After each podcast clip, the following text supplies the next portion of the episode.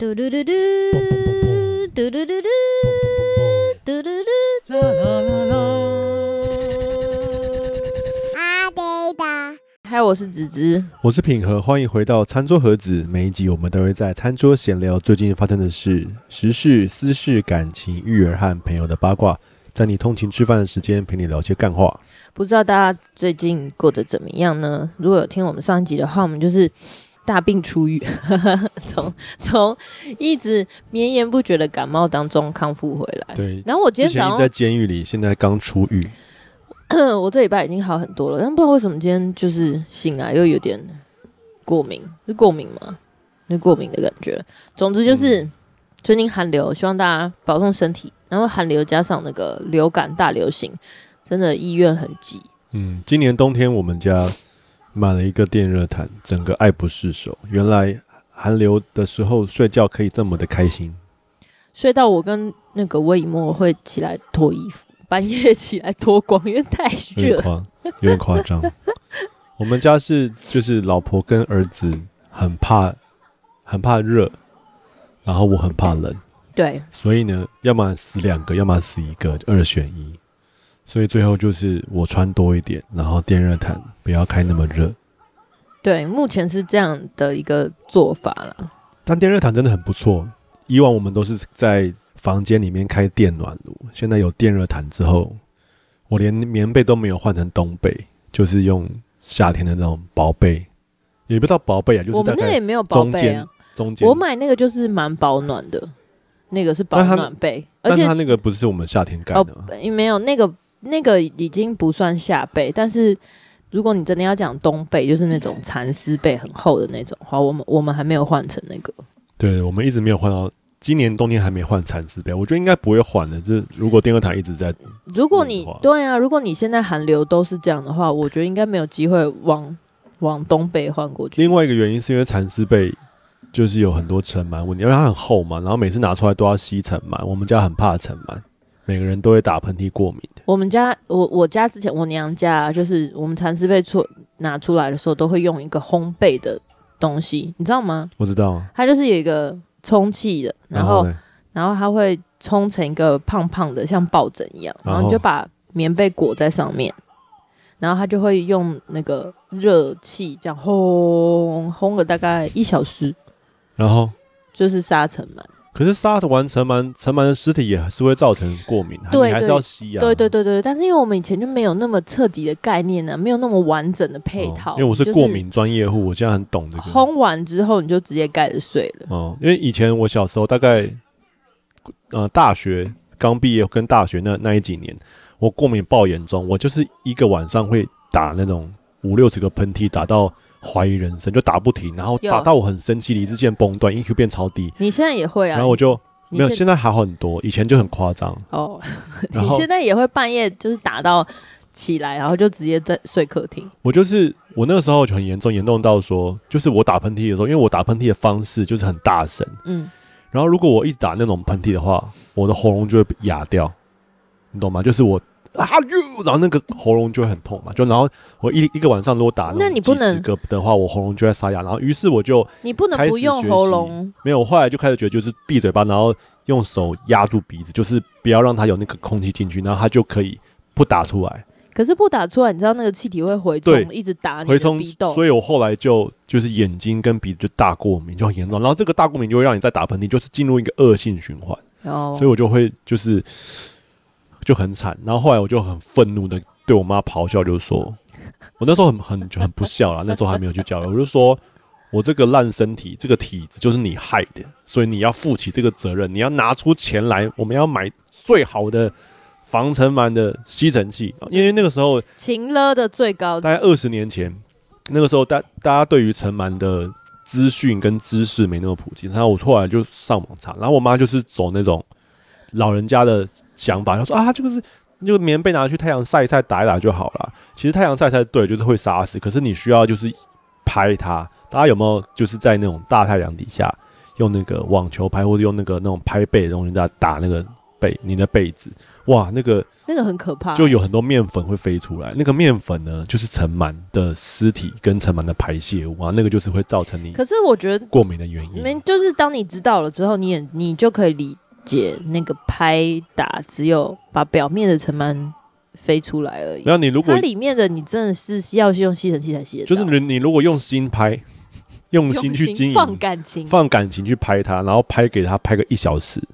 你二头肌练壮了，蝴蝶袖消失了，你的那个棉被的尘螨也消失了。哎、欸，但是有一个有一个事情我很想要只就是理解，就是说，因为我有很多过敏，因为你知道台湾就是湿，然后像尘螨这些，因为就是一半以上的小孩都会有异位性皮肤炎，然后或过敏或气喘，就是非常非常普及。然后我有很多的朋友或是家长，他们就因此就举家移民去一些比较就是干冷的国家。哦，对，就是尘螨，因为尘螨就是干燥就无法生存嘛。对，所以他们就是往韩国啊、日本啊，或是加拿大，就是一些比较干冷的地区，然后就真的大幅的改善他们小孩的的皮肤病跟气喘，就是这种过敏性的体质就就好那个复发率就降得很低。所以我就是先想说，真的是有一些。气候很不适合人生活，可是本来就是这样，就是说你没有办法哪一个地区两全其美。那既然你已经就是都丢了，你知道他们，我我还有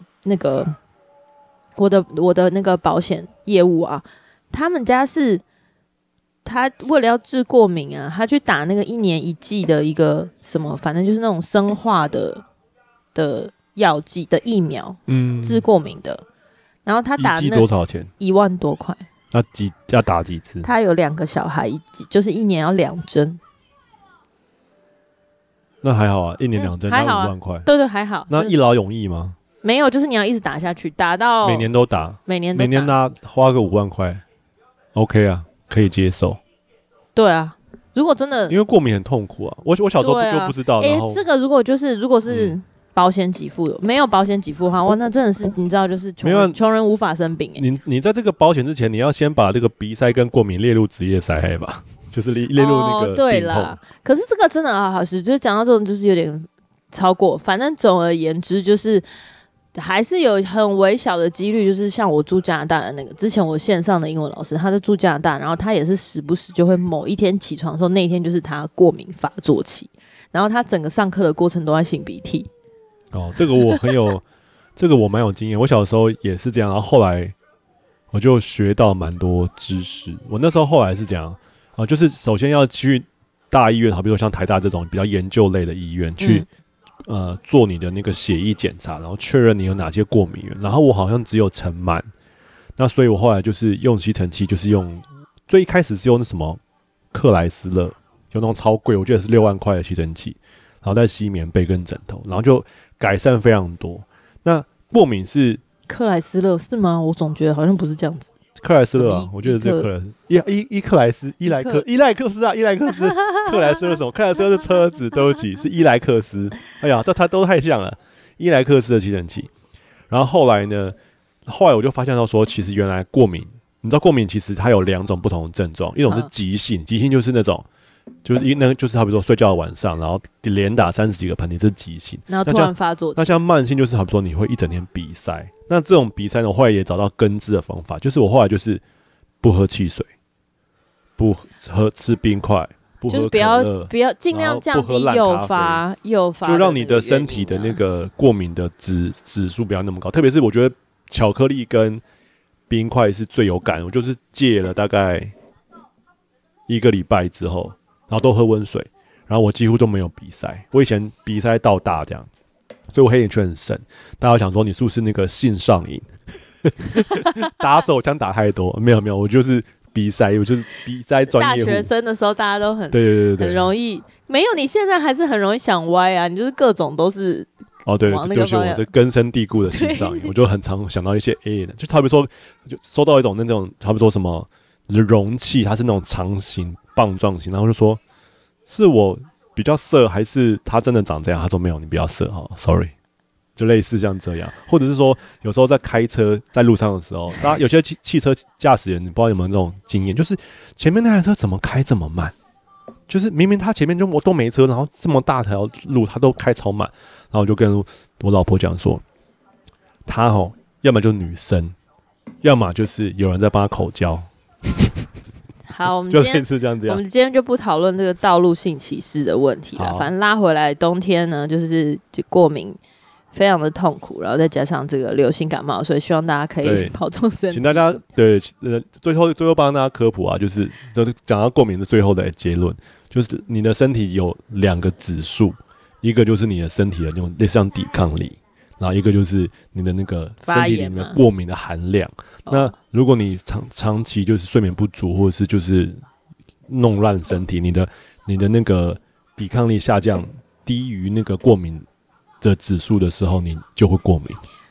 所以其实呃，西医都会叫你避免诱发，就是就是他就会列一个清单，然后从你血液里面分离出你不能吃什么。其实很多刺激东西都不太好，好比说像生洋葱、像辣椒，对我来说都它它都是算刺激源。然后中医熏肉啊这种，中医的话就是会它就会调整你另外一个就是。把你的体质跟抵抗力拉起来，所以就是当你急性发作的时候，你除了症状，呃，要去，你知道很多人都会直接吃抗组织胺，像我就会很常备抗组织胺，就是我的常备药，然后或者是去医院打一针类固醇，就是把急性的症状压下来之外，因为你的免疫力还有你的体质就是吃已经在发炎的状态，所以有很多人都会转。慢性变成慢性之后，就会转而去寻求中医。那我身边也有很多就是中医改善体质的，呃，一个一些成功的案例。只是对我个人来说呢，我真正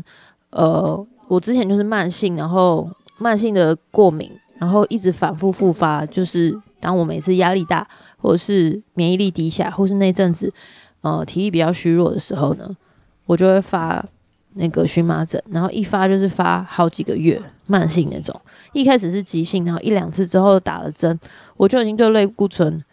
有抗体，我不知道，反正就是已经已经已经没有那个效用了。然后我就变成很长期的会反复发作，可能一年就会发作个一两次。后来我的朋友呢，他就推荐我说，就是你就戒蛋奶，不要吃奶跟蛋。那这件事情真的非常难，就是我以前是很喜欢吃便利商店的那个茶叶蛋，我一天都会吃个三四颗。然后因为你知道这种就是奶很难呢，很多东西都有蛋奶，蛋糕就有蛋又有奶。然后你比如说像我是喝黑咖啡还好，但是很多人喝咖啡跟你的饮料里面或是你食物里面，你要就是抽离蛋跟奶，其实是非常难的。那我是没有戒得很彻底，就是说，如果他今天在料理的过程当中，甜点或什么有掺到，我就算了。可是我就是没有喝牛奶，我也没有，我也没有吃蛋。然后我大概一个月吧，我就就好了吗？没有，就就不会痒了。哦。然后跟我戒蛋奶到现在，应该有快一一年，差不多一年出。我就是今年都没有，我二零二三年没有发作那个荨麻疹。但你还是有吃茶叶蛋啊？就是很偶尔啊。那个买给你跟魏莫吃的时候，因为我我真的是很难拒绝所长了。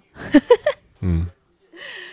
很偶尔啊，可能就是两三个月吃一颗吧，或是那一阵子，如果说真的买给魏莫吃，或是买给你吃的时候，我就会跟着吃一颗。可是基本上我已经对蛋奶没有依恋了，就是不会那种突然好想吃哦，生无可恋的那种感觉。对，那我觉得真的是有改善，然后也有一些其他的，比如说我开始恢复喝绿拿铁啊，然后嗯，就是会尽量不要吃太甜。然后我真的觉得吃甜有差，因为像我前阵子我们不是有分享说压力很大的时候，我们就是一直点手摇嘛，就是含糖饮料，当你的身体习惯性含糖的时候，你身体就一直发炎。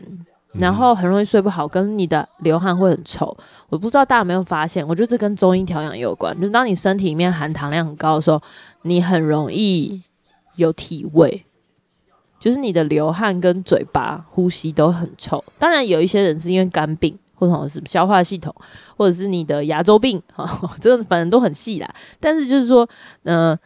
我们突然开始进入一种深刻的讨论。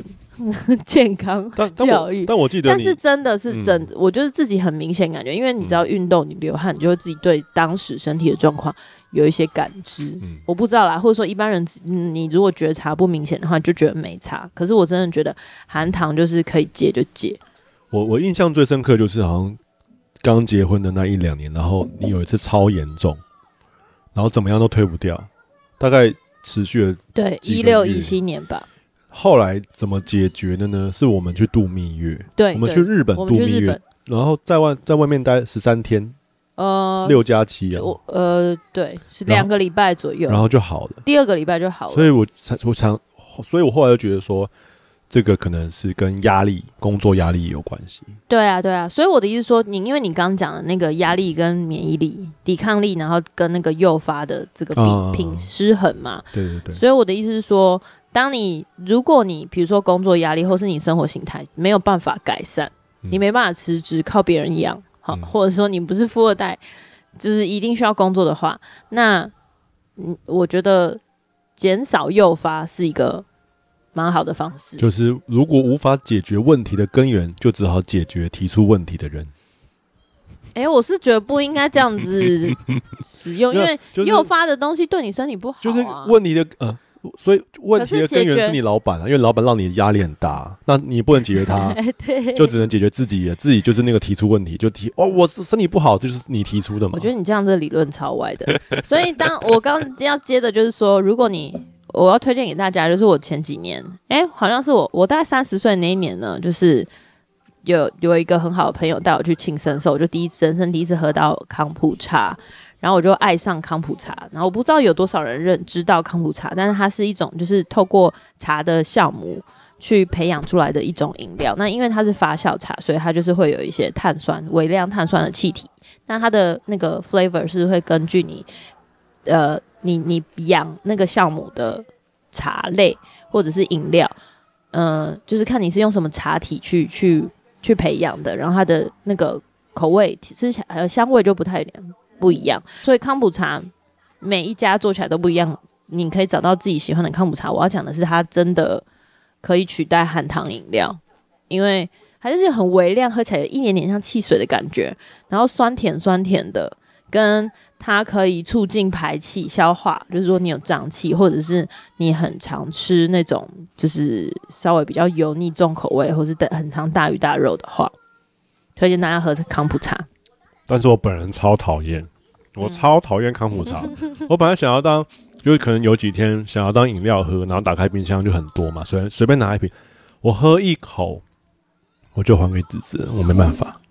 可能本身我也不喜欢喝气泡水。所以康普茶，我超爱气泡水，我就绝缘体这样。我是觉得，如果你是喜欢像平和这种，就是着迷于奶茶或是奶茶类，我没有着迷奶茶。你你每一次手摇都点奶茶？我没有，没有，我没有。我最近我最近对于糖的耐受性很低，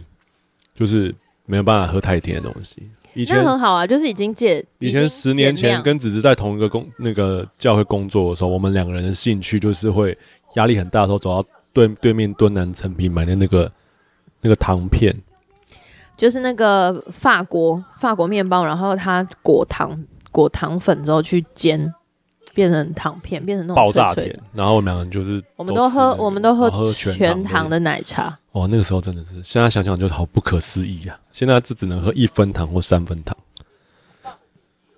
嗯，现在也就是现在 pay off 的。现在就是你，好比说你可能吃了一口甜甜圈，然后就需要喝很多热水。现在的身体真的很多水，那个时候的累积。好，我们今天到底要聊什么健康话题吗？今天有两个题目要跟大家聊。然后第一个是最近看的新闻啊，这个新闻呢，这只是跟我讲分享一个新闻。然后又刚好我最近跟一个好久没有联络的一个朋友聊聊天，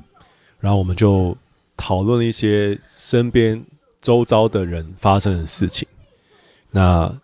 跟然后刚好跟这个新闻有点 relate，让我有点感触这样子，所以想要聊这部分。你是因为最近太久没有对镜头讲话，你你的那个逻辑跟脉络好好哦，对啊对啊对啊，我我需要好松散，我需要暖机，我现在还在暖。哦，对，而且我现在最近 Podcast 的剪辑，我几乎都不会剪掉，就会把这些都留下来。为什么你要这样？因为想说比较真实，像说 Podcast 就是聊天，然后它不要太紧凑。对，不要太紧凑，可是还是需要剪掉啊，好好因为这 okay 这些是一也是失误。这个没有，这个、没有比较真实，这个就是一种职业的倦怠。OK OK，好，OK 好，就是没有想要那花那么多心力。就是说，我跟平和先分享这个新闻的时候，还没有发生你那个朋友的事情嘛，对不对？对。哦、呃，然后后来就是，好，我先讲这个新闻好了。这个新闻呢，就是某一天，那个我在被 LINE 新闻推播的时候，就是看到说高雄市有发生一个一家五口的命案，就是一家有呃夫妻，然后跟三个小孩，然后一起寻短，就是在在家里自杀这样子。然后这真的是一个非常。令人难过的悲剧，因为你就想说，到底什么原因会造成他们一家人要就是一起死？你知道，我们就看过一些电影，像什么《鸡身上流》啊，还是什么这种，就是很悲惨的。而且他们夫妻就只有二十八岁，然后就心想说，没有满三没有满三十岁的这个年轻人，就你人生还有很多的机会，就算你负债或什么，对，就是很多不能理解。所以我实在是太震惊到，我那天早上就是。看到就立刻跑去跟平和说，怎么怎么会这样？因为你就第一个就想到说，那三个小孩，他们的三个小孩是，嗯，三岁，哎，我忘记了，三岁、六岁、七岁，好像最小的是三岁。三岁、六岁、七岁，所以他们二十一岁就生第一个，哎，对对，就是很年轻就生小孩。然后呢，对。然后呢，这个就是所以初步调查呢，大家就推断，就说减掉就推断说，他们是因为 不堪经济压力，所以就。轻生，所以他们也没有留下遗书，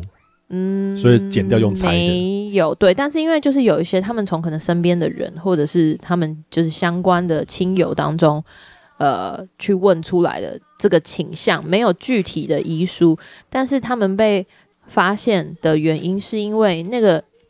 呃妈妈，她是从事八大行业的。哪一大就我们就不知道，但是他就是八大行业，他没有盗版，然后他的同事，我跟你说，很多城市在家里都是同事发生发现，一定的，一定的，很哀伤。然后呢，就是因为联联络不上，然后他的同事就想过说，他曾经有跟他透，就是分享烦恼，说讲到他的经济压力很大，所以他就觉得不行不行，感觉是会出意外，所以他就直接报警。我就是同事很重要。然后警消破门之后，就发现一家五口死在里面。同事没有很重要，因为同事不管他有发现或者是很晚发现，他都是死啊，只是尸体臭的程度有多。不是啊，可是同事马上报警很重要啊，就来不及，没有没有马上啊。对啦，但是我的意思是说，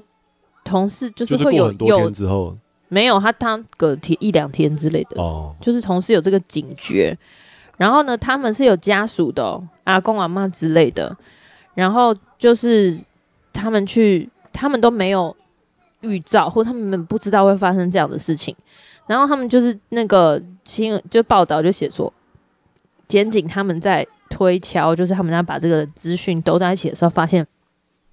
前一天早上命案发生的前一天早上，嗯、那个爸爸曾经有开车载着一家人？然后不知道要干嘛，但是他们是就在高雄市旗津的时候发生自撞意外。发生自撞意外，对对对，自撞就是他们支车发生意外，然后就自撞。自撞之后呢，全部人就回家，就再也没有出来了。所以不知道那个自撞的过程当中发生什么事，或者是对，这就是一个前提。哦。然后呢，那个反正他们现在就是有一些资讯就被被找出来嘛，就说那个那个太太呢，那个妈妈。他就是之前是从事精品生意，后来应该是亏很多。近期内因为无法偿还车贷，他没有车贷，然后被强制执行，就是因为有就是有点征收财产。然后法院判决书的记录呢，那个爸爸也有多笔信贷未还，已经遭银行还有融资公司申请支付，就是有收到那个那个叫什么啊？类似像是法院的那个类似像法拍一样，就是如果你再不付的话，我要把我要扣押你的东西。对，纯正信函，然后呢，也就是代表他们夫妻都身背庞大的债务，然后又有贷款，但是他的三个小孩目前都就读私立小学跟幼儿园，据说小学那个一学期还是十几万的学费，或是加起来十几万，就是我们之前差点要帮魏墨报的那个学校。我不是说那家学校啦，我的意思说就是那个等级的学校，对。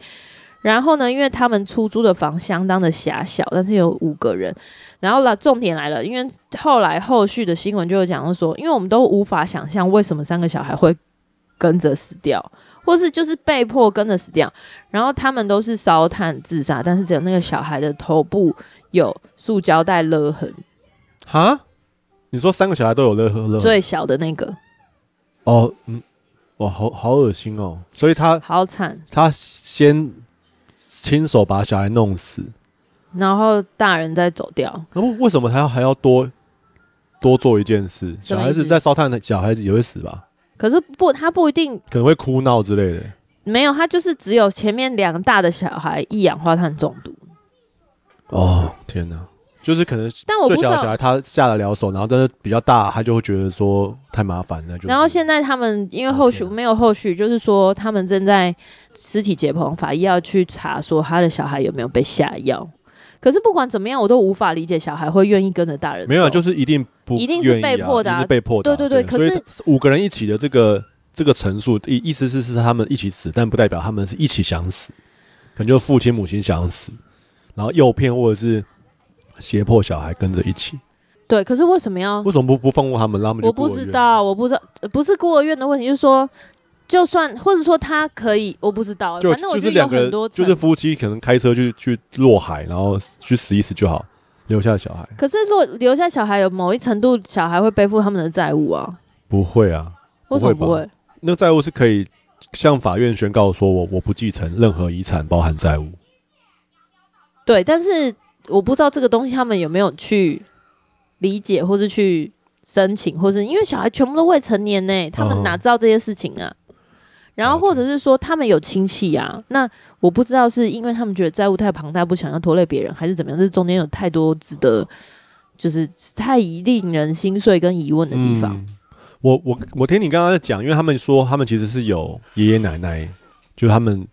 那个死的父母，他们有他们有自己的父母。那如果父母都不知道的话，就可能代表他们的个性觉得太丢脸，不想要跟别人讲。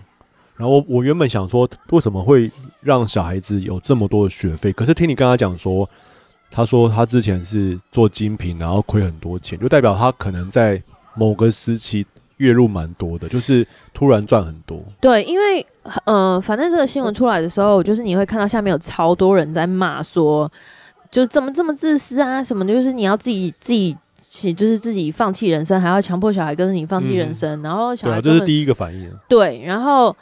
呃，其实我我是我是蛮能够理解，就是说，我觉得以第三者的旁观者的角度来看，说你会觉得很心痛，就是那个小孩，第一个他们生下来也不是他们自愿要被生下来，然后他们走。也今天也没有选择权，说他们要不要死，然后被被迫就是跟着父母这样，我就真的觉得很无奈。所以那个时候我实在是太难过。我跟平和讲说，我就觉得这你要怎么替这个小孩决定他到底值不值得活下去？但是很多人在骂的时候就会讲说，他们就是一定是很挥霍无度啊，或是怎么样，就是反正不管怎么样，你有有债务，就是你金钱管理没有很好嘛。可是你没你没有办法，或者你没有能力去处理这件事情的时候会。这么年轻跟这么的怎么讲，就是极端的手法去解决，我觉得这个过程当中有很多我们不能够理解的前提。因为像有一个人我提出，呃，他提出的论点，我就觉得蛮可以理解，就是说，当一个悲剧发生的时候，如果你没有办法尝试着同理他，而是就是怪罪那个事发的人，他是你们我们很常会你知道，就是有罪推论那些受害者，就是让反而受害的人是有罪的。那我们因为今天这件事情没有所谓的加害者嘛，嗯嗯嗯，环境或是他们自己本身就是，其实也是有加害者啊。对，可是他那个留言就说，你怎么知道他们之前在负债之前没有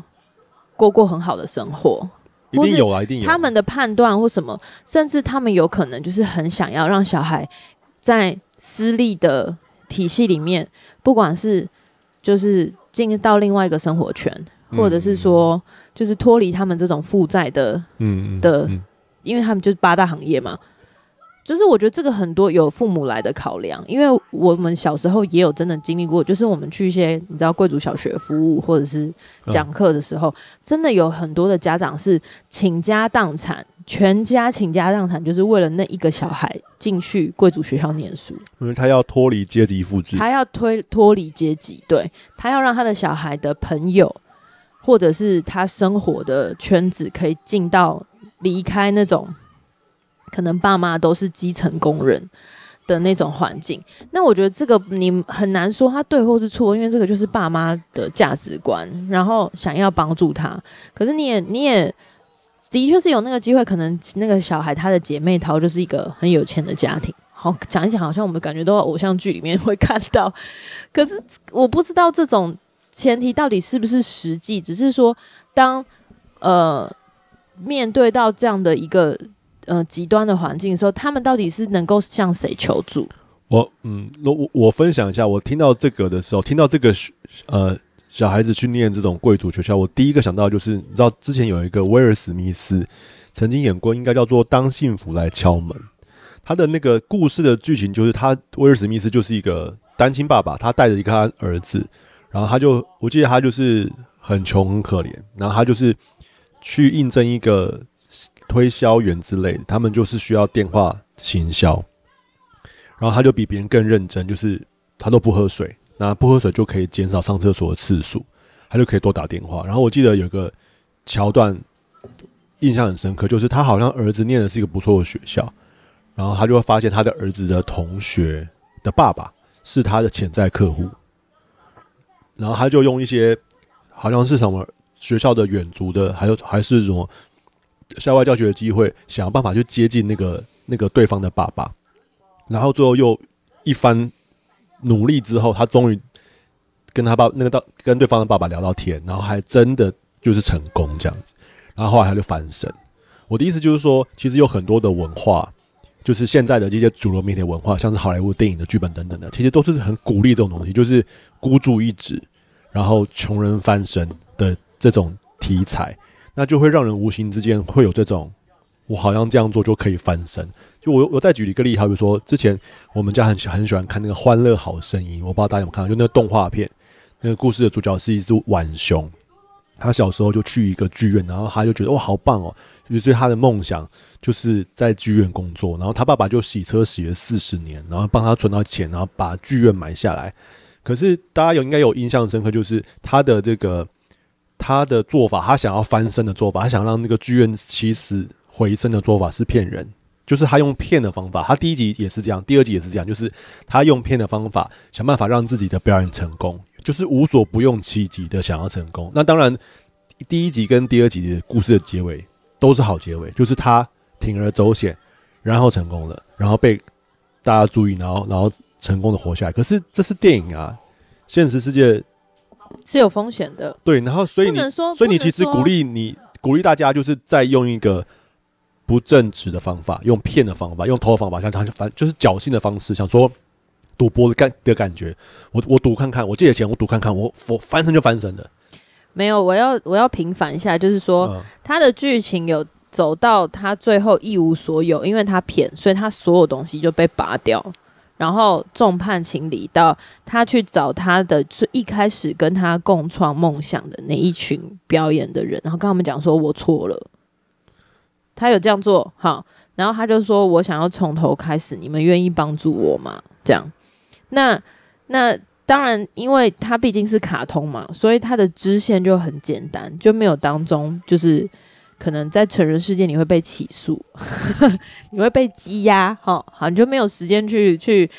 感动着你身边的人，所以的确是他很他很去脉络化的讲一些就是梦想可以成真的人，所以但是我的意思是说，他没有真的用骗，然后就一路成功到位，他有在中间就是教育或者有点警示说，你必须要面对你自己，就是只有这样，那。你要不要就是重新来过？所以他重新来过之后，之前那些人就突然间很单纯的就说好，那我们帮你这样。那我觉得这个东西本来就是呃剧情需要，因为你就是跟现实有距离感，大家才会想要花钱看嘛。可是 大家都是买所以我的意思就是，那这样子的内容无形之间就会教育我们说，当你要做抉择的时候，你就会选择我赌一把。呃，我觉得，我觉得，我觉得 yes and no，因为很多时候你是需要赌一把，然后，但是那个赌一把的赌不是说，呃，我们在讲赌博那个赌，赌一把就是可能你为了这个赌一把，你前面要努力十年，那你就要背负说十年之后你可能什么都没有，但是十年之后你可能就会暴富，那你要不要？你要不要努力这十年？就是就是这样啊，这这个赌一把不是说你你就是 all in 就叫赌一把，就是那个十年都是他努力的过程。对，这是，所以但是你你这是很有想法，跟你你理解自己在做什么事情。可是有很多人赌一把不是这样子。对，所以我才会说，我觉得是看你价值观跟你在接受这样资讯的时候，你的 take away 是什么？对，就是你能不能够去去判断跟分别这个当中对你有益的。那我觉得反过来，我觉得讲回来，这个新闻对我来说，它最大的冲击就是在于说，这个父母的价值观，当他面对挫折或是面对负债的这件事情的时候，他不够有足够的资讯，或是他的，嗯，对啊，他身边的这个他的资源不不够多，他的资源不够多，到他可以能够去比较客观的判断，或者是找出其他的方法，嗯，来解决这个现况。或是说他就是不想要背负这个代价，他已经陷入了一个债滚债的循环，真的是很惨，没有错。但是就像你讲的，如果那真的有孤注一掷的机会，那那孤注一掷机会在哪里？或者说他曾经有因为孤注一掷的机会，然后让他滚了更大的债务，那你是不是就应该要想另外一个方法去把这个东西结掉？或者是说你接下来惨，不要让你的小孩一起惨？那我的确是可以理解，是说我站在同理的角度，他可能想不出。让他小孩有更好出路的方法，他不想要他的小孩背负着，如果父母走掉，小孩可能会一生都很恨他们，就想说你为什么这么不负责任，把我生下来又把我丢掉，或什么之类，就是这些可能都有想过，所以他们觉得以他们的能力所及，觉得最好的方式就是大家一起走。可是这个东西就是很哀伤啊，因为如果你能够理解，或者说身边的人、家人、朋友们。我不知道有没有这样的人，但是真的有其他的方式，嗯，可能没有办法很完美的解决债务，但是至少不需要全家一起死。我我对于他们带小孩一起死这件事情的想法比较少，因为我觉得就是他们的一个决定。我那我真正在思考的事情是，他们好像一直在做没有那么正确的决定。那你刚刚就讲到讲有讲到说孤注一掷啊，我觉得很多时候人往往都会。即便是孤注一掷，他的两个选项都是错的选项。我记得我自己以前曾经看过一本书，那个非常那个书非常的励志，让可以让大家可以思考。那个那本书的名叫《穷忙》，就是很穷那个穷，忙碌的忙。他是一个美国一个很厉害的一个记者，然后他采访许多的美国那种中低收入的那个家家庭，然后做了很多很多深入的研究的报道，然后最后写下了这本书。那就举例来说，就好比说，他就讲到说有一个。有一户人家，就是爸爸妈妈，然后两个小孩，他们就是收入不呃算是还 OK，就是可能爸爸好像是水电之类的，他他们就是我记得是一个礼拜领薪水还两个礼拜领薪水，收入还不错，但他们就是有一个仪式，就他们每礼拜五晚上都要去，就什么有披萨可乐日日，然后又要看电影什么的，他们就是会做这样的消费。那这样子的消费的背后的原因，就是因为。就是他们在这个美国文化或者电视文化里面，他们觉得说他们配得这样的生活。可是这样子的一个情况，就是他们不只是花这价，还花很多细节，我我忘了。就是他们每个礼拜领到的钱都会刚好用完，钱钱都会完全没没有剩下来。然后他们下一个礼拜就是继续一模一样过。那他们的生活就会造就，然后跟他们没有任何的保险，他们没有买保险。那他们的生活就是会一直持续下去，然后或者是另外一个例子，就是有一个就是贫穷线附近的一个的一个女生，她为了要工作，她就必须要去买一台二手的烂汽车，嗯，因为她必须要开车去嘛，嗯，然后这台二手烂汽车就会一直花她很多很多钱，因为她车都一直坏，她要一直修，可是她必须要有汽车，要不然她如果迟到的话，她就不能工作，所以她就必须要去就做这样的事情，然后他们又因为他们。就是对电脑知识很弱，或者他们对那种税务东西很弱，他们没有办法自己去申请那些穷人的那种那种那种钱，他们美国有很多的福利方案嘛，嗯，他们就委托那种机构，嗯，帮他申请，然后钱呢百分之六十还七十都被机构吃走，他就只拿到剩下一点点钱，就是这一个恶性的循环，嗯，或者是说还有另外一个人，他他们的小孩子的梦想就是买球球鞋，嗯，因为他们小时候他们被赋予的那种。那种概念就是说，哎，我如果我有钱，我要买鞋，因为鞋子才能完成我的梦想。我的意思就是说，这些人的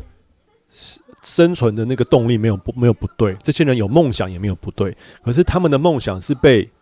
文化、被主流媒体、被消费市场、被资本主义给洗过一轮的，所以他们的梦想不是要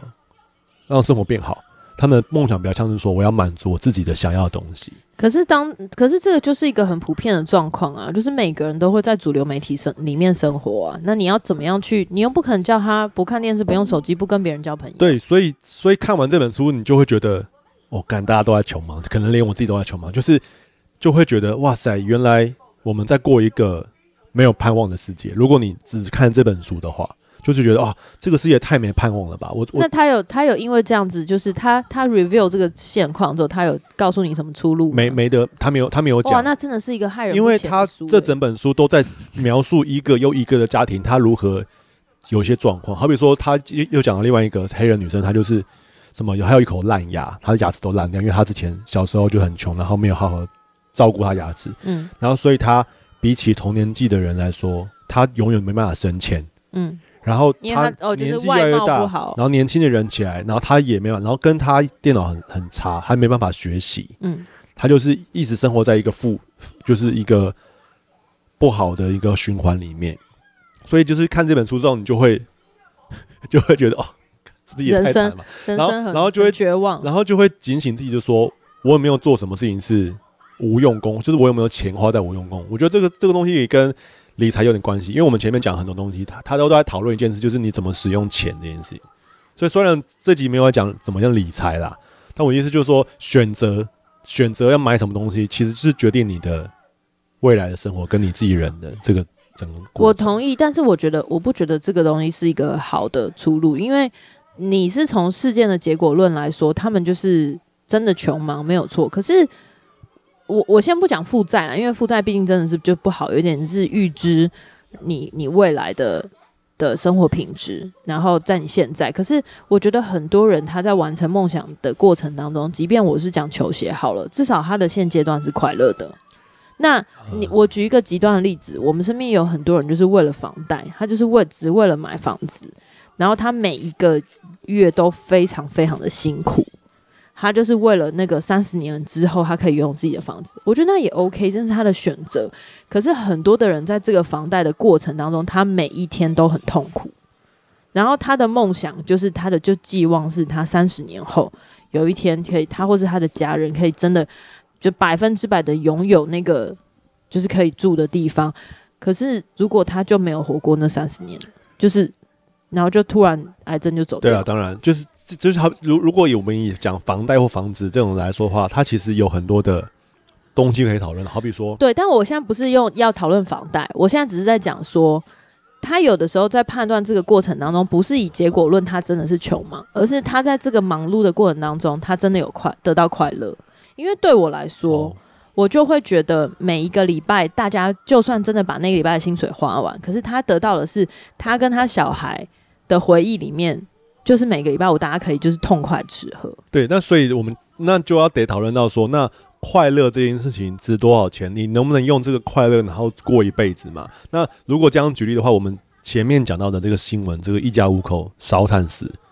他们也说他们之前很快乐，他们没有说啊，不是不是，我的意思就是说，他这个情况有可能是他们之前很快乐，不是不是，然后只是在我觉得不是，因为刚刚那个讨论的点是说，我的前提是你不要负债，这个这个。这一家人是负债导致这个这个，所以我的前提是你在不要负债，因为负债是你预知未来去享乐现在嘛。但是很，你刚刚在在讲穷忙这件事情，是说他的价值观都建筑在说我现在就是想要，我没有为了未来准备。可是我觉得很多的人是选择这样的生活，因为当他去寄望在一个未来的过程当中，他不一定真的期待那个未来。你就讲说更有意义的事，那我就问你什么是更有意义的事？就是会让让这个东西会成为资产的东西啊。但是那个资产你不一定用得到啊。好比说学习，就是脑你的脑的学习一定会用到。当你 upgrade 的时候，不一定不一定。我觉得前提是你在学习的过程当中，你有成就感跟满足感。而如果你的这个学习让你觉得一辈子很痛苦的话，就算你学到那个学位，这个过程当中会对你的情绪跟你的心理健康有很大的伤害。那这个，因为我身边有很多的人，他就是因为家庭背负，比如说你十几年，或是你要你要成为一个什么样的样子，他可能成为医生，可能律师，成为法官，可是他的这个。成长过程当中，已经让他情绪的伤害跟压抑到，他没有办法面对别人拒绝他，他没有办法接受告白被被拒绝，他所有的东西都必须要成功，他觉得努力就应该要成功。我不是说每个人都这样，可是我觉得你要去评估，就是你在这个过程当中付出的忍耐跟被逼迫好了，自己逼迫自己，然后为了那个你所谓的。长期的资产，或者是说有意义的资产，到底是什么？所以我觉得穷忙不应该是你一发一竿子打发一船人。因为我没有这样讲啊，我的意思就是说，当我在讨论怎么用钱的时候，我并没有说要罔顾快乐这件事情。没有啊，可是你刚刚举的例子都是在讲说，因为这群人他们是你刚刚做了一个结论，就你可以回去 play playbacks 的时候可以回去看，就是说你做了一个结论，就是说这群人都没有去想到未来，那没有去去预估应该要做在更有意义的事上，所以我才会问说，那对他们来说，什么是更有意义的事？好，那我觉得。那我觉得我应该要定义什么叫做投资未来这件事情，应该就是就好像玩游戏一样。好，比如说，假设我们玩一个游戏叫做模拟人生，然后这个人呢，他选择赚钱有三个工作，这三个工作呢，分别是要靠智力赚钱，一个用力量赚钱，一个用速度赚钱。力量赚钱就去当黑社会，然后就可以收保护费；智力赚钱呢，就是可能用一些。聪明的方式，好比说可能文书工作，或是慢慢的成为律师。好，那就类似像这样。那当你选择用力量赚钱的时候呢，你赚到了钱的下一步要该干嘛？你应该要把你的钱再投资在你的力量上面，这样的你的力量就更多，你就会赚更多钱。我的意思就是说，就用钱的方法应该是用这种思维。没有，我觉得就是投资在一个让你的生活会变更好的一个方向。可是我觉得那个是个人的选择，而且没有，我觉得嗯，这个没有叫做应该，因为现实的例子就是那个用力量来赚钱的人，他就是只能用力量赚钱。假设啦，但是当他今天用力量赚钱的时候，他明白这个用力量赚钱不是一辈子的，因为你可能三十岁就走下坡，四十岁就走下坡了，所以他就会很及早的转向，比如说。他在这个过程当中有了一笔钱，他去修修另外一个学位，考另外一个证照。对对，你你讲的东西跟我是一是一样的脉络。对，但是我的意思是说，我，我只是用了一个很简化的游戏方法，但我的意思就是说，你的钱是投资在可以让你生活变得更好的方向。对，这一点我同意。但是我的意思说，在这个过程当中，他就会他就会变成他无形的压力，因为他就不是一个。可以用智力赚钱的人，所以在这个过程当中，他必就必须要去呃去分别，或者是说他就是要去安排说，在他现阶段，他在勉强自己转向，跟他为了未来铺路的过程当中，他可以牺牲多少？对，我知道。但是因为你的讨论一直在往这种人一定会勉强自己，人一定有压力。但我的意思就是说，前面的东西都是要让他在。没有这个问题的情况下，我们是在这个前提讨论嘛？不可能，没有，我们不在这个前提讨论，因为不可能，你的生活当中没有挫折，跟然后所有的事情都百分之百照着你。我举个例来说，如果是一个人，我们就很单纯的说，人可以选择一个月只收入一万五，然后他用掉一万二的生活，他也可以去选择十万块的收入，然后他用掉九万块的生活。没有，我觉得这有时候是不能选择的。当你今天有小孩、有家庭，他就不是百分之百的选择。比如说，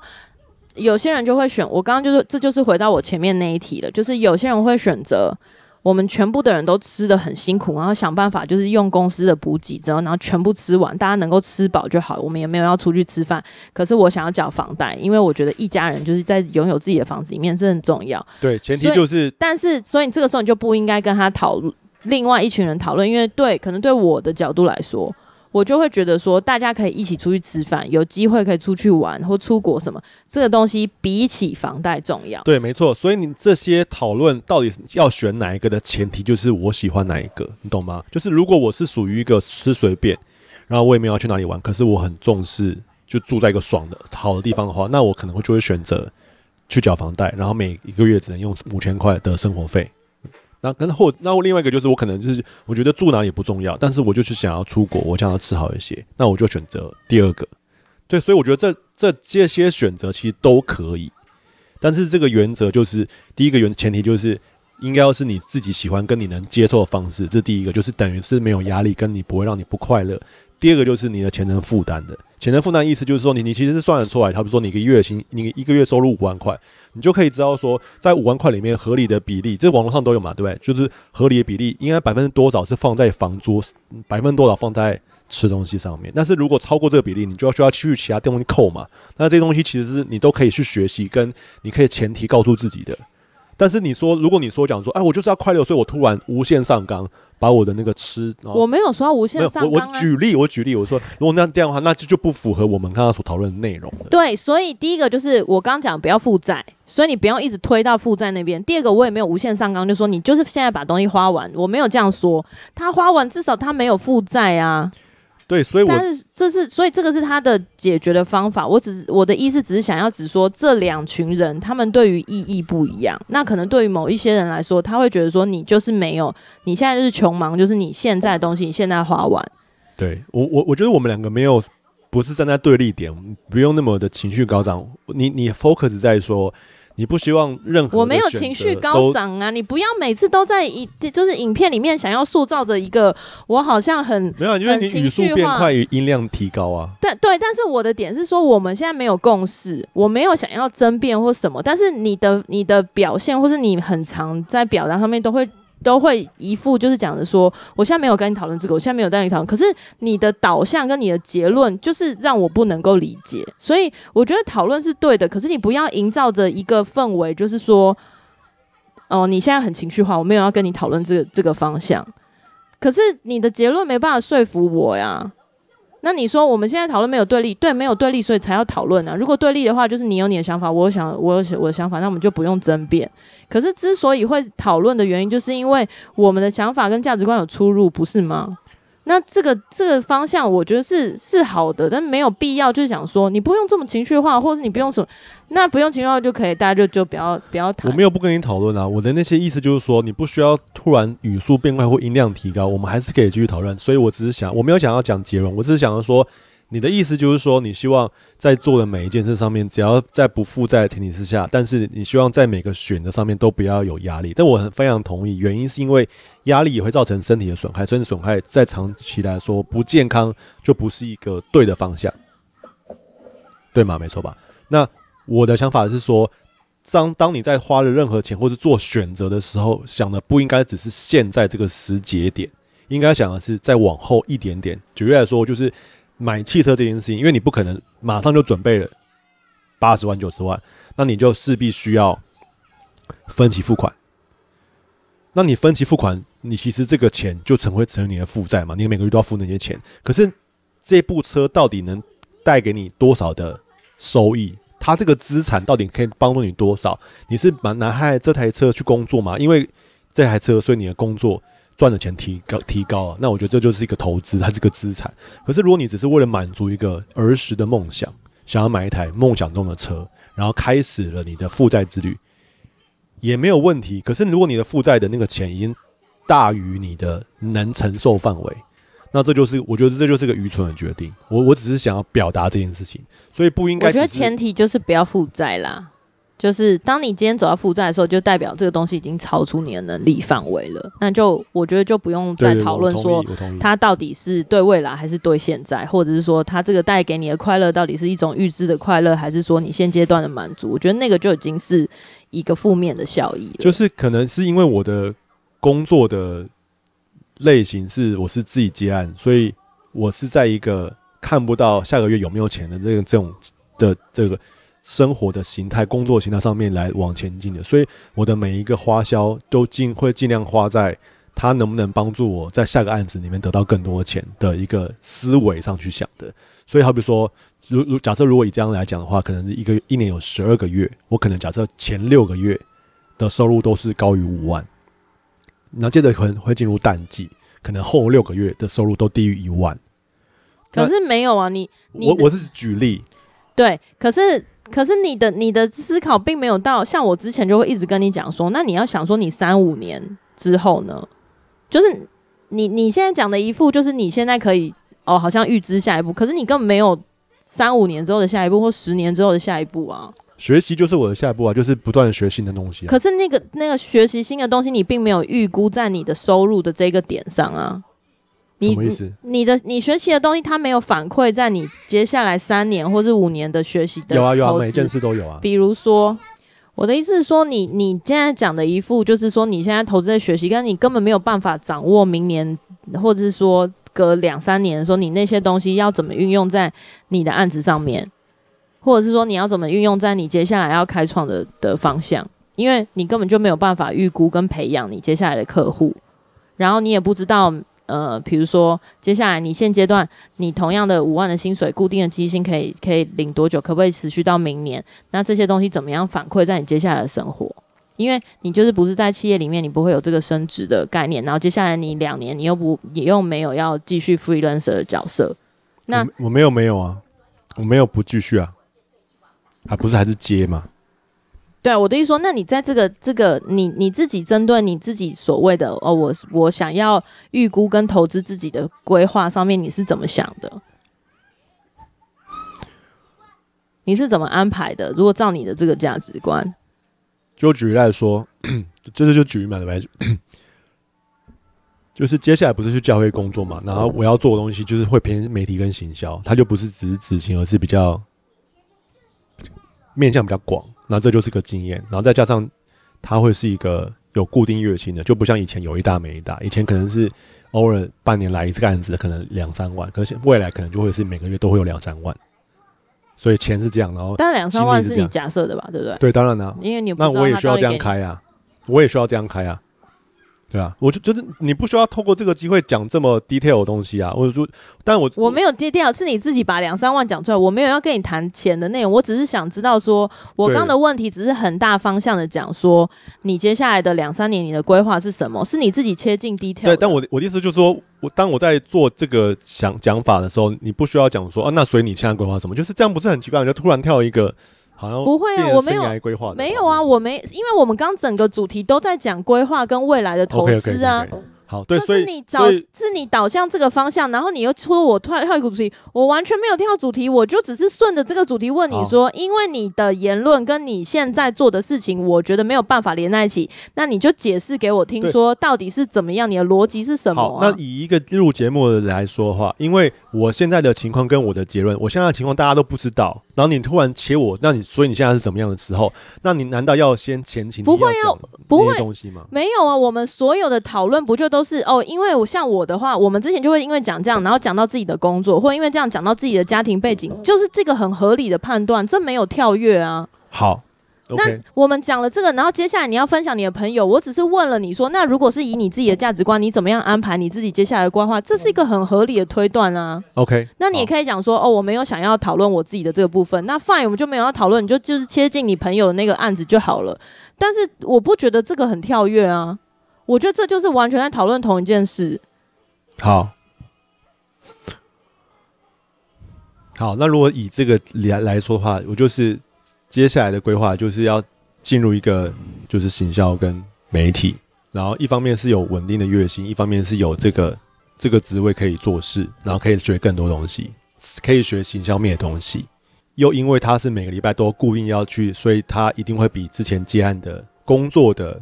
训练会更多更扎实，因为日数变多了，然后收入也变多了，收入也会变稳更稳定，更容易计算。然后那也不是不能去接案子，就是请假去接案子。所以我觉得在各方面来说，这就是我的规划。那然后跟这个东西也可以训练我的呃读经跟讲道，这也是我接下来未来的方向。所以未来的方向就是行销、媒体跟说话。就是你想要从之前可能幕后跟目前的比是，比如说八九比一或八比二，然后你现在想要前往是，比如说五五或者是甚至是四六这样子。因为我觉得在生涯规划跟选择里面，了解自己是一件很重要的事情。除了要了解自己会对什么事情有压力、不快乐、不开心之外，也要了解自己的长处跟特长。我这几年就像上次讲的，就是我我发现我对于影像其实没有那么有天分。你就跟一些比较新的的摄影师比起来，就是我不是一个 enjoy 徜徉在影像世界的人那样的角色。我我当然可以做，然后我也有一些天分，可是影片这东西上面，我知道我比那些厉害人来说，我算是中低。虽然我现在还是有在做，然后我也我觉得我没有很懒惰，可是，在讲话上面，我觉得我是有是有机会，而且在讲话，你讲话这东西很多嘛，就包括讲到的，还包括主持人，包括有的没的。那他的投资报酬率算高，就是因为他讲话这件事情其实是难的，然后跟他训练养成很久，可是训练养成完了之后呢，他可以超越年龄的限制。如果对比。摄影师这个职业的话，因为摄影师是有年龄限制，maybe 四十五岁、五十岁，你已经很难在一线当摄影师，你可能就需要跳成为导演或这个统筹嘛。讲话这件事情，他可以超过年龄层。你看那个范长老，他就可以讲七十八十，所以这就是接下来的一个，就是心力会会播在这里的一个很大原因。所以，与其就是投资自己往视觉或是剪接的这个方向，让他技巧更尖，我应该要投资在行销，或是你觉你敏锐上面，就是要懂什么市场趋势，要做什么影片，因为有太多摄影师可以来拍。你想要讲，就是说你，你你像刚刚那个那个我们提讲的那个案例一样，就是与其你想要，与其把自己接下来剪接或是视觉上面的技巧磨练得更精进，你觉得应该要是时候要换跑道。然后往一些你你感觉比较有天分，或者是呃发展潜力比较高的项目，就是你想要往目前的行销去发展，就是去投资，是这样吗？对，目前是一个比较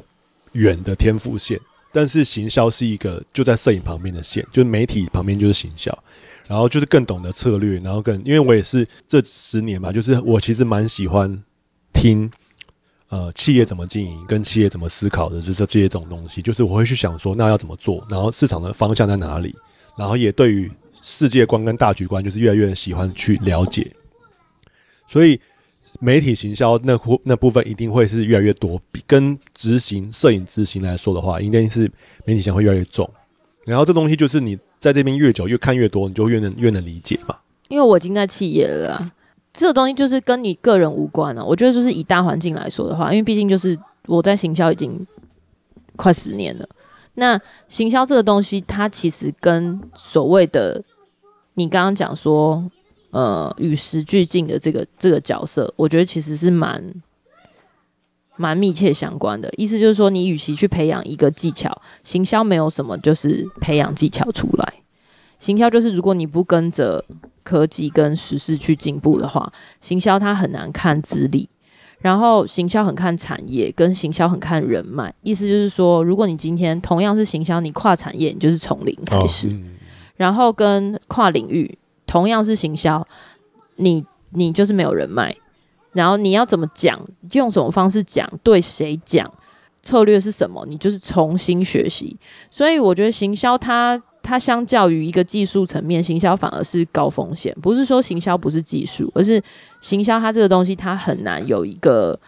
呃进程去去 evaluate 到底你这个人是不是一个好的行销。就是他 KPI 很难算了，就应该这样讲嘛，对不对？没有他 KPI 很容易啊，KPI 就是我都定 KPI 啊，KPI 就是一个目标。哦、那我是说进程的的东西是、哦，就是你的能力很难被定义等级。我的意思是这样，你的能力定义的等级没有办法看得出来，对啊，对啊，对啊，或是没有办法拿出一个什么作品集，那。它的东西就是会很浮动，比如说今天你是服饰产业的行销，你都是做 EC 做网拍出来，那你可能在这个这个行业里面已经很资深，然后你看服装，你选品看人，知道找谁代言这些东西很准。但你今天就是觉得服装很腻了，你今天想要挑科技业，你一进来就就从零开始，哦、甚至你的你的 resume 进来，我当然我觉得科技业有点极端，因为科技业的步速又更快。嗯、那好，那你今天就是转食品好了，你转食品，食品可能跟服饰有一点点的雷同的的领域，可是它的它的脉络跟它推动的嗯呃环境，它的 community 又完全不一样。然后你要怎么拍食品？你要找谁来？然后你的通路是什么？就全部重来。所以我觉得比较不是说行销可以以一概全，就行销真的是很细分，跟行销很看人脉。你今天要进入一个新的领域，到底有没有人带你？你的前辈是不是一个眼光很准的人？这些东西全部都会在一起。那你今天要进入一个职场，你说我要进来学行销，我觉得这件事情真的是。有点天方夜谭啦，就是我身边所有比较成功，不能说非常成功，就是比较成功行销人，他们都是自学来的，或者是说他本身就是很幸运的进到一个比较健康的行销环境，然后他也有一点天分，他就可以速成。所以今天如果你要跨行销的话，就是我觉得有一个很高风险，就是你要能够判断，就是你要进去的时候，你要发，你要你不要用一种说哦我要来学行销的这样的心态，因为。环境没办法给你什么，我不是不要跟不是要我不是要跟环境学，我是要累积那个经验，用那个经验来学。对啊，对啊，这当然是没问题啊。我只是说，对，我没有说你要，我只是说，哦，大方向大方向来说，这件事情是做不到的。对，然后再来就是说，呃，当然行销可能哦，很多人学行销的学历出身，然后学行销的好像是比如说去有一些学位啊，就是。真的有一些相关领域的的一些认证，那我觉得这些都是很好的，只是说它会被 challenge 的点在于说，那你这些东西在于你事件的时候，你可以拿出的帮助是什么？因为你回归之前这些经验给你的东西，我觉得在职场里面都是，就是有一个很大的距离啦，就只能这样讲。我我觉得现阶段在行销的领域哦，我我不能够说每一个案子都是这样。可是行销领域，我觉得有一个矛盾的点，就是企业很想要用新的脑来做行销，因为新的脑就是有新鲜的 idea，有新的创意。但是第一个，他们没有人脉，他们丢了 idea 之后，他们不知道怎么做，不知道找谁做，不知道。执行的程度怎么去？过程当中怎么省预算？怎么把公司省预算达到最高效益等等这些，他就是有好的 idea 跟有好的想法。那怎么执行就一片空白。所以企业很想要这个 idea，可是呢，企业又很看资历来放进这个位置，就是他不会给你一个很高的薪水，为了你是一个很厉害的行销人。他就会看你的资历，跟看你有没有相关领域的经验。那通常相关领域经验，他们就是照着这个 SOP 上来的。嗯，对，所以我觉得这个就是很矛盾的地方。那很难得很难得有一个健康的环境，就是他们有很很 flexible 的老鸟，然后去带很有梦想跟冲劲的菜鸟。这样的这样的 scenario 是很难得很难得，我不能说没有。可能 maybe 新创就比较容易吧，可是新创的，就是你 offer 的，通常除非你是投资产业，但是新创的的起薪都不会很高，所以就变成大家大家都很辛苦，然后一起透过这个辛苦来累积资历。嗯，特别是台湾的行销环境真的不是太优渥跟健康，它就是一个行销的 M 型化，就是已经上去的人就。就非常屌这样子，然后他可能就是，嗯、可能他一开始建立的人脉跟他的 credits 就是拿到很棒的案子，然后我我我觉得这个真的是很看人脉，因为我觉得行销还有运气，我觉得行销有点吃信仰跟信任，就是你其实相信他，然后你就会给他很多钱，不一定啊，你信任他，但是你可你给他很就是你的成本或者你的 budget 就是这样，哦，那那就没有啊，没有，我的意思就不是我的意思不是不是那样的，我的意思是说。就是，好比说你要 hire 一个人，然后你相信他，你就会给他很多钱，然后让他有个月这个月薪，那这个有这个等级的收入。哦，对对对，你说我要请得起他。对对对，那但是这个东西不来自于他的实力，是来自于你相信这个人。我觉得行销就是人脉跟人人跟人之间。可是，所以我在讲说你要怎么相信他那个点，其实是就是做如何做人，很容很容易有 double standard，就是对对对，当然他就是说我想要用你。可是我又不相信你的资历，我想，但是我又想要用新人，然后我用了资历深的人，我就用这个，然后我又会去 challenge 说，为什么你的东西都是，就是这这个其实就跟摄影师报价是一样的道理啊，因为摄影师也是三三教九流，也有很多等级。那客户他想要的东西是这样子，然后他客户能拿出的钱钱是这样子，那他就用这个东西去找到有没有摄影师是符合这个要需求的。那我觉得讲回来啊，就是说，我觉得不管换产业或什么，因为就像我们在企业待久，我们会很想要换产业，就是觉得说，天呐，啊，我不确定啦，因为我最近越来越发现身边有超多人，就是那种可以拿十年、十五年奖牌的。嗯，因为我们小时候都很难想象你在一家企业里面养老。虽然我爸妈，我爸妈的那个年纪，我爸妈都很鼓励我在一家企业待二十年，因为他们都觉得就是这样是一种很忠忠诚忠诚的表现，忠诚度。对，可是我真的很难想象哎，因为就是 那些，特别是像我们，就是跟创意牵连相关的，我都觉得说应该是应该要多去不同的环境看看世界什么的。但好了，讲回来，就是说，我觉得你在选择投资自己的这件事情上面，我觉得不要后悔是蛮重要的。那不要后悔，不是说你投你选了这个路成功或是失败，因为。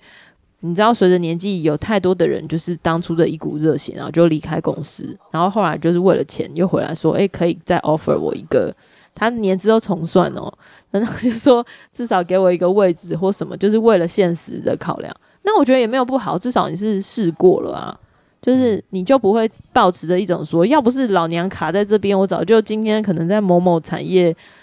就是当当 VP level，就是我觉得就不会有这种无谓的妄想，因为你就知道说不同的环境真的有不同的机遇，所以应该要试试看。可是不要站在那个位置上面，然后一直靠背说，你知道？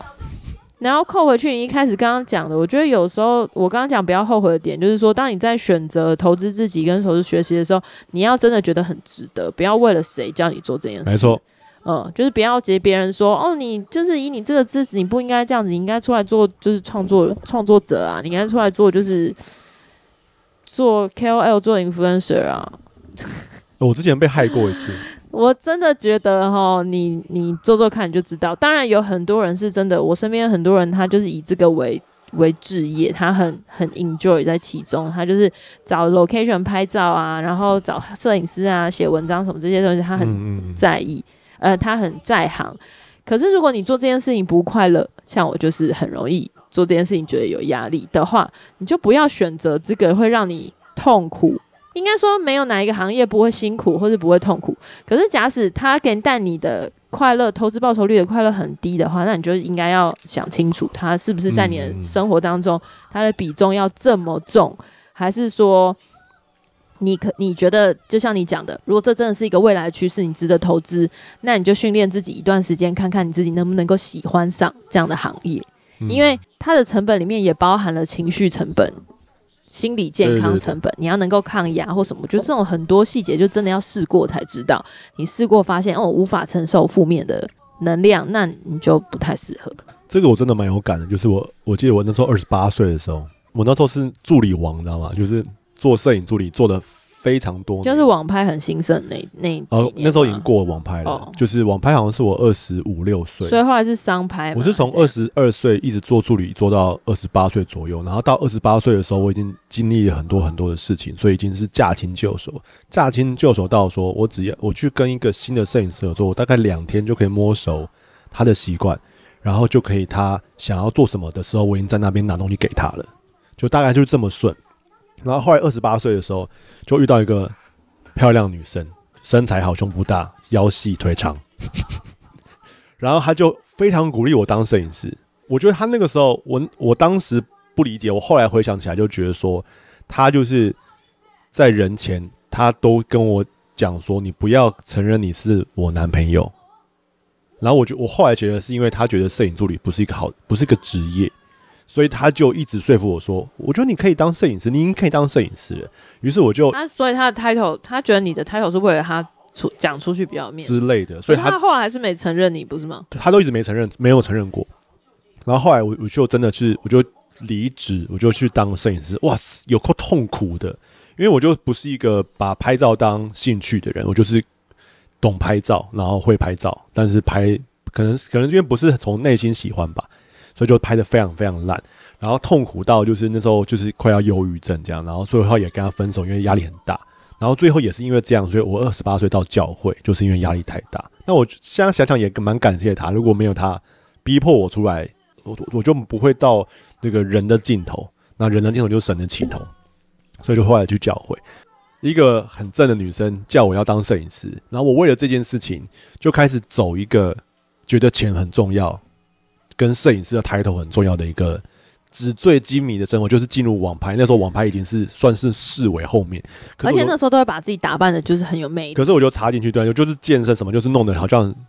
种马这样子。但是就是我心内心很慌，外面就是跟大家说没问题。然后网拍的世界其实大家可能很难想象，网拍世界就是。是一个金钱跟美貌最重要的世界，就是最正的 model 说的话都对的，然后最有钱的摄影师说话都对的，所以那是一个价值观非常错谬的时时代，呃，这呃不是时代，就是一个环境。所以我大概过了大概半年，我就有点生病，然后后来到教会。那我觉得教会它的好处在于说，就是我觉得我那我那一阵子就是有点像是重新的退回到蚕宝宝跟蛹的那个阶段。就是我那阵子超讨厌有钱人，我我完全不会去东区，打从心里愤怒那种资本主义等等，就是超有超级愤青觉醒。然后是在教会里面，就是重新学习很多的价值观，然后这个价值观是从圣经，就是从神的话来的。主观的感受到，就觉得说，哎，世界有很多很多的不同的价值，然后那些价值呢，常往往呢都是有点矛盾的。嗯，但你又不知道听哪一个。然后因为我那时候就很想要讨好每一个人，希望自己做的是对的，希望大家都喜欢我。所以在这种情况之下，就会觉得说啊，好，那是不是每个价值观我都要学习一下，就成为一个万人迷、八面玲珑。嗯，后来就回到教会之后，觉得啊，终于有一个好好休息的地方，在这里我不需要管人怎么想，我只要管上帝怎么想。然后我所要 care 的价值观就只有一个，就是圣经的价值观。然后所以我觉得在这个里面，就是有点像是重新的学习怎么活、怎么讲话、怎么跟人相处，然后就慢慢的从不安。然后到安心，然后到安稳，然后到很安定，就是有点像是自己像是一个小树苗，然后扎根，然后变成一个大树。然后我觉得个性也变得很稳定，价值观也非常准确，不会别人说什么就人云亦云，或者是觉得说哎什么比较好，或者钱比较好就应该要去做，我就没有，我就完全不动摇。那讲回最前面那个例子，我觉得选择之所以困难，是因为太多人告诉你怎么选，有人讲说一定要有钱啊，一定要追逐梦想啊，一定要进步啊。可是当你有了从神来的价值观的时候，你就不会不容易慌乱，因为圣经从来没变过。圣经说的那些价值，上帝所喜悦的那些人的本质什么的，从来就没变过。所以你只要照着这个逻辑走，哇，你就我人生完全不会乱。这就是跟那个小时候有玩过一个逻辑游戏，就是一个人，然后他飘到无人岛，然后有三个土人都跟你讲一句话。然后你知道三个里面有一个人是说谎的土人，那另外两个是诚实的土人。嗯，那你就必须要奠基在确定的是哪一句话是真的里面，然后用那句话去推敲其他人讲话是不是真的。那所以我觉得感觉有点像，就是当我知道圣经是真的的时候，我就用圣经的这个东西去推敲其他东西，我觉得道理就非常清晰。然后，所以我的选择就不会出错，就算是我遇到不好的结果，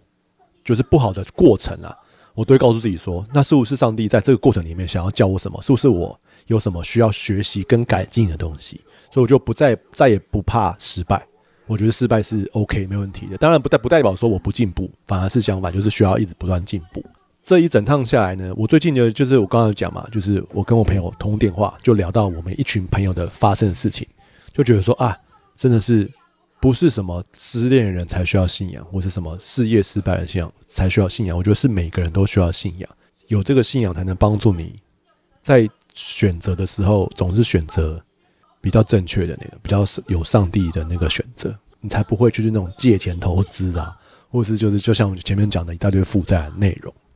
当然，你也可以选择相信相信自己。可是，如果你是一个很容易浮躁、很容易浮动，然后看到左边就觉得哎，左边是对，看右边就觉得要右边是对的话，你就不应该相信自己。然后这是我的亲身经历了。好哦，哇，今天这样聊聊个新闻也聊到这么这么多。好的，我就最后要祝福祝福大家，总是能做出最好的选择。我不能讲最正确，因为我觉得以这个时间的洪流来说，没有所谓的正确，就有很多选择都需要透过时间才能证明它是对的。就是最好的选择，就是你你自己不后悔啦。那我觉得在在那个自己不后悔选择之前呢，我觉得是可以多方理解，不管是找朋友啊，像你那个朋友就是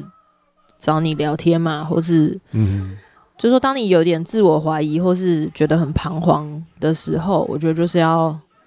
找身边的资源，然后如果。你愿意的话，我觉得就像刚平和讲的，我觉得信仰真的是一个在我们自己生命当中帮助我们很大，就是真的让你去，它就是生命的事。所以到底生命该往哪里去，然后往哪里走？我觉得很多人都会，比如说很多人就去内观啊，或什么，就是我觉得往自己正念冥想嘛，没有内观好像是什么觉察，就是它就是正念冥想，不是吗？就冥想的有很多种。那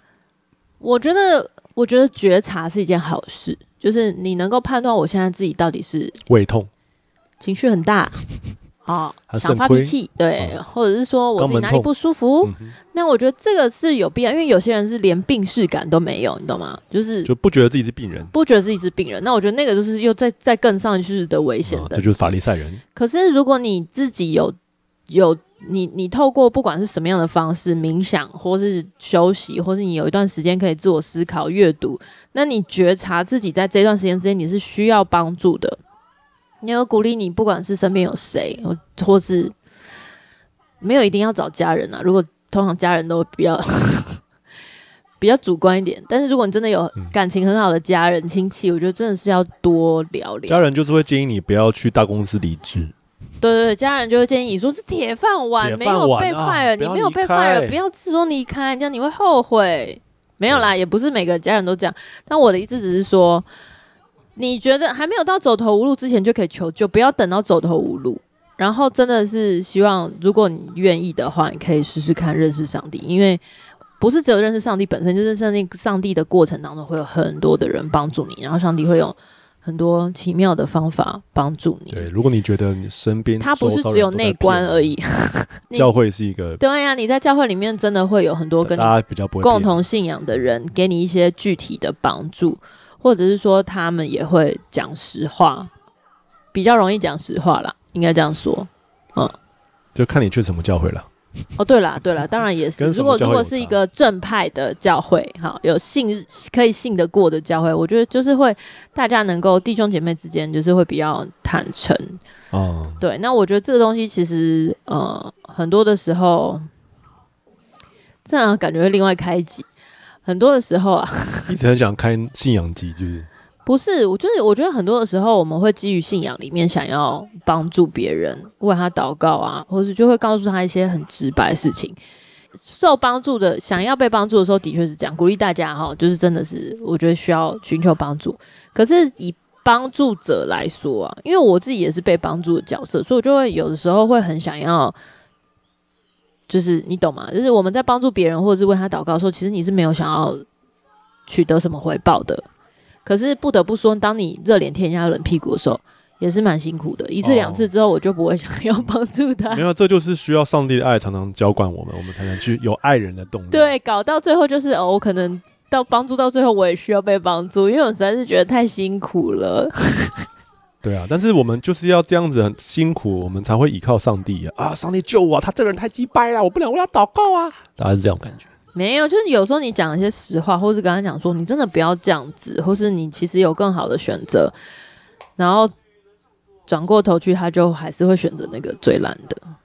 就是，你就会觉得他就被老我捆绑，你就觉得这这么怎么回事？对啊，我懂，我懂，我懂，我理解。对啊，但就是真的尽力啦，然后我觉得也也能够。啊，我觉得爱人真的是不容易，所以要你在同理的里面要去体谅别人，别人先不要说爱他，就是你能够体谅跟同理，我觉得这是第一步。然后，如果你真的觉得自己不行的话，要适时的寻求帮助。之前有男生问我说：“哎、欸，平和哥，我我要我应该跟他复合吗？”他说他有女朋友，我说不要复合。如果你想要跟他结婚，就不要复合，等三五年。什么意思啊？就是。那个男生很喜欢那个女生。我知道，但你这样讲好片段，很片面呢。为什么不要复合要等三五年？那三五年被人家追走，他那个女生跟人家其他结婚了。因为他走一个很宠女生的路线，然后那个女生就是有点把他甩了，这样，然后就说他这个女生气还不成气候，他需要沉淀沉淀才知道你真的爱他，然后那女女生才会真的珍惜你。然后他就、啊、后来然后他就说好，然后就复合了。现在那个男生就是后来就跟那女生分手，然后现在跟另外一个女生结婚了，是不是？如果说了吧，问我，然后就你又不听，没关系啦，就这样吧。那现在也结婚生小孩，也是好聚好散啊。好，这集就这样子，谢希望你会喜欢。我们从一个新闻聊到理财，啊聊到吵架，最后聊到生命的见证。好，那就这样了，波波，拜拜。